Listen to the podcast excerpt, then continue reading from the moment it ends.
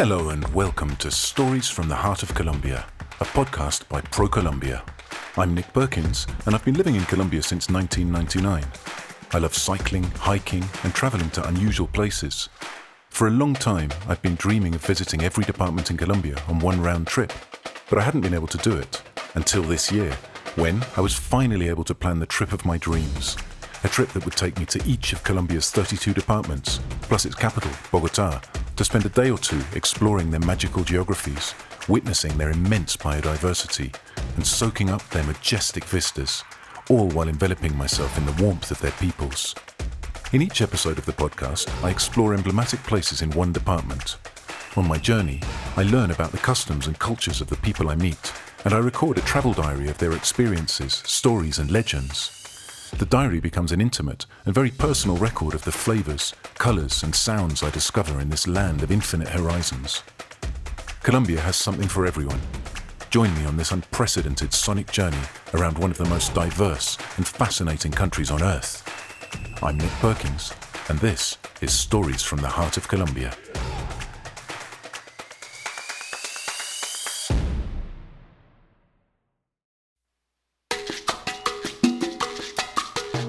I'm Nick Perkins, and in this episode of the podcast, I'll be visiting the department of Valle del Cauca, more specifically its capital city, Cali.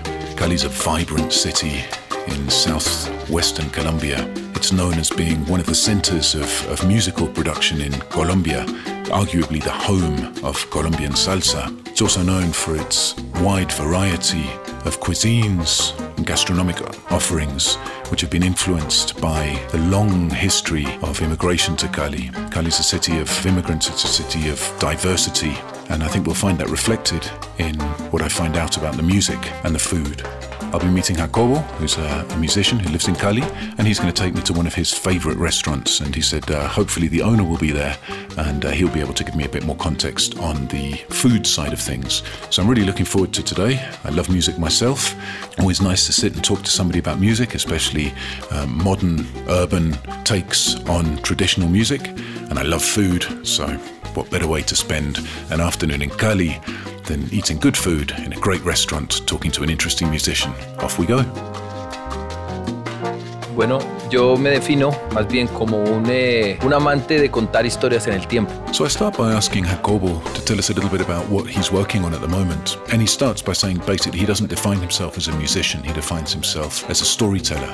And at the moment he's working on a project which uh, he said it's a transmedia, multidisciplinary project that incorporates aspects of music and art. It's called Calle Hueso and La Mamba Negra. And it's a project which tells stories based on popular Caleño culture and includes art and music from different parts of the historical past. He says really the project is about telling a story based on a fictional character called Calle Hueso that's based on his great grandfather, Tomas Renteria. His great grandfather was the son of a slave. His great grandmother was called Belarmina Renteria, and she was a, uh, a slave who'd been brought to Cali from Africa. And his great great grandfather is called Jose Maria Cabal, who was a local landowner, and um, child was born. And he said it wasn't a romantic union, unfortunately, because at that time slave owners had certain rights over their female slaves. But anyway, he says that was where his great grandfather was born, Tomas Renteria. And the project talks about the adventures that his great grandfather had, leaving the uh, the port of Buenaventura and arriving in La Habana, Cuba,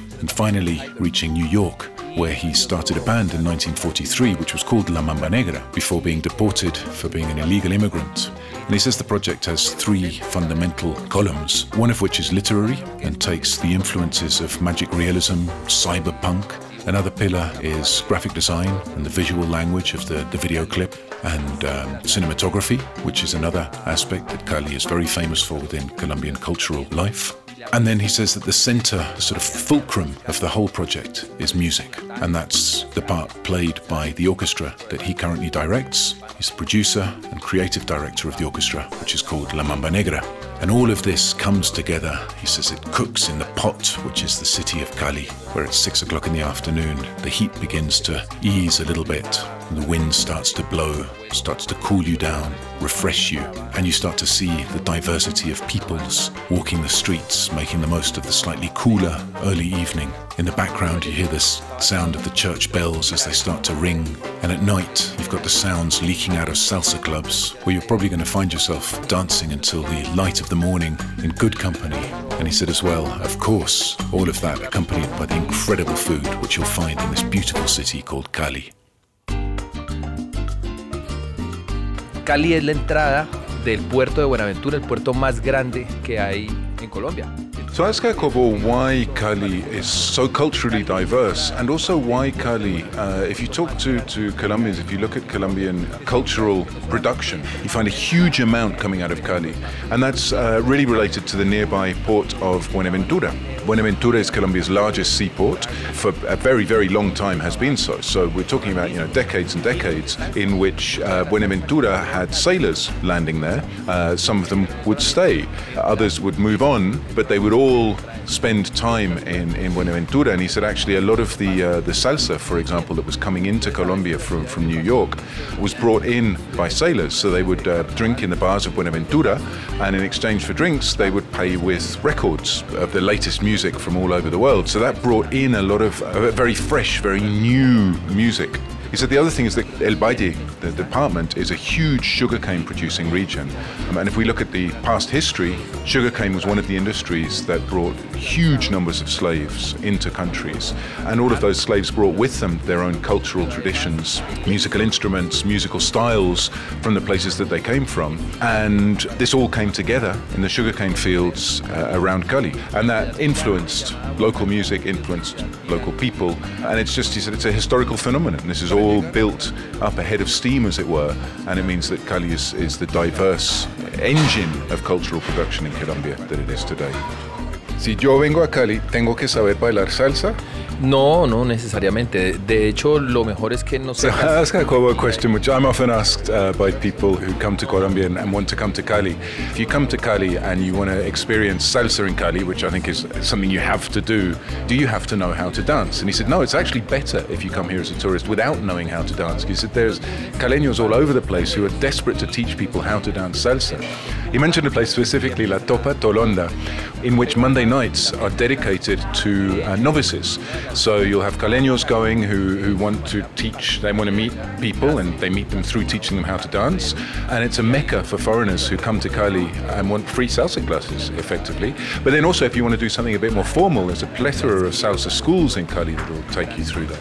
The history of salsa is woven into the fabric of Caleño musical society. And in fact, one of the, the greatest works of literature to come out of Cali by one of Cali's greatest authors, a guy called Andrés Caicedo, is called Que Viva la Música, Long Live the Music. And in Que Viva la Música, he tells the story of Richie Ray and Bobby Cruz, two of salsa's greatest protagonists, coming to Cali and finding this uh, very special, very unique dance culture in Cali that even inspired them to write a song in homage to one of the amazing caleño dancers that they found in the city. Ok, si tú vinieras y yo tuviera un bus de colores como eran los buses de antes, So I asked Jacobo, you know, if he was going to take me around Cali, like if I was going to land in Cali one morning, uh, what would be like a, a, sort of caricature of a Cali experience? And he said, right, here we go. And this is amazing. Uh, I recommend you look for the Spanish version of this podcast in which Jacobo will be saying the whole thing in his own voice, but I'll try and do justice to what he said. Uh, we'd be listening, of course, to Cali Pachanguero by Grupo Niche, one of Cali's greatest salsa bands, and we'd stop on the way for a cholado. Um, now, I'm not going to do this justice by saying this, but if you've ever had a slush puppy. The inspiration for the slush puppy is the traditional cholado, which you find all over Latin America, and you find it on the street in Cali. It's basically crushed ice, which is then flavored, and it has really bright coloring and very often bright red or bright green. It's it's visually striking, and it's a great way of uh, taking off a bit of the heat of the day as you eat this crushed ice snack. We'd then pop into uh, La Alameda, the central market. We'd have uh, a bite to eat in La Alameda, and then after lunch we'd pop into one of Cali's many theatres. The one, the first one he mentioned, which I'll focus on here, is Espacio T. He said it's a really interesting theatre because they do these 15 minute works. So you can go in, you can see a quick 15 minute play, and then you're out again into the street because we've got a busy day. Um, he'd then take me to the Museo de la Tertulia, which is uh, one of Cali's cultural museums. And then we'd go up and have a bit of a break, I guess, maybe, on the Colina San Antonio. He said there's a beautiful church up there that he really loves, and he'd take, would have a look around that. And there's also an old shop up there called La Colina, which he said serves great empanadas. And then on the way back down, we'd probably pass by the Gato de Tejada, one of Cali's famous public works of art. And then we might drop by the Loma de la Cruz, which is a place which is famous for a selection of handicrafts, and we could have a look at some of the, the local handicrafts that are on sale there. And we might, if we've got time, we'll stop off by the side of the river, the Ladera del Rio, for a quick beer, cool down as the afternoon begins to cool. And then we've got a busy evening. We'll go to Caldera del Diablo, La Topa Tolondra, Zaperoco, and Punto Baré, which are bars where you can listen to recorded salsa, but especially Zaperoco and Punto Baré are places to go and listen to live salsa. And then uh, after all of that, I guess. Uh, collapse into bed in one of Cali's amazing hotels before starting it all over again the next day. It's, it's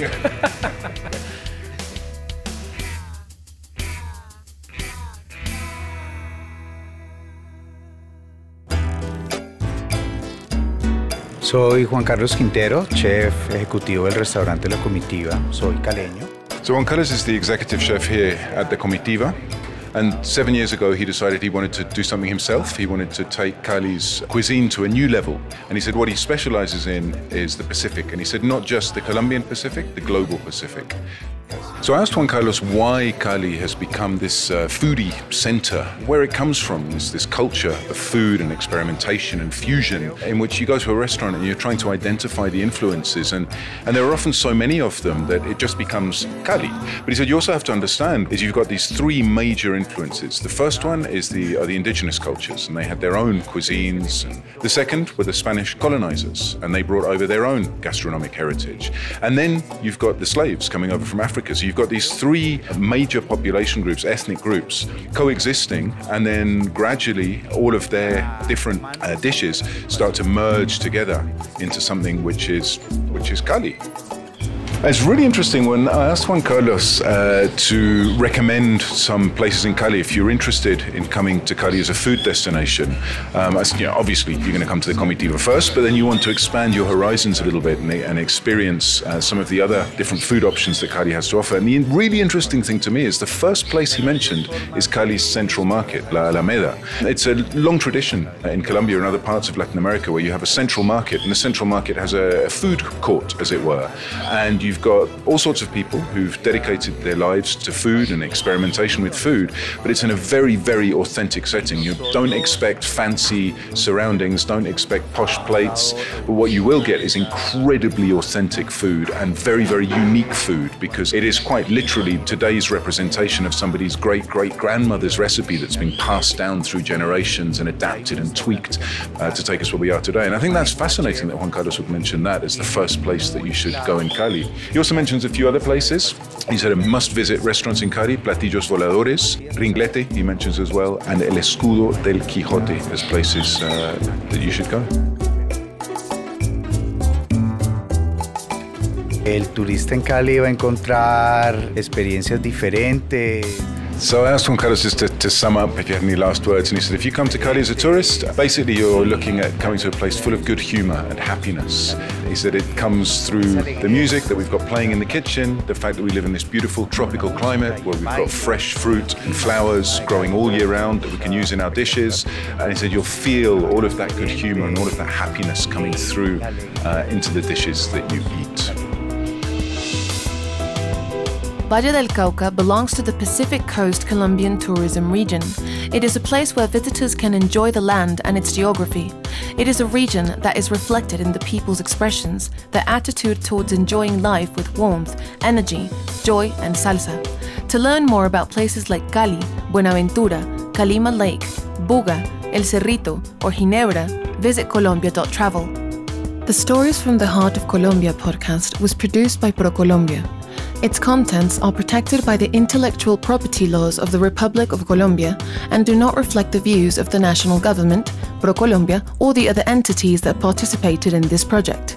None of these will assume liability for any of the views expressed here.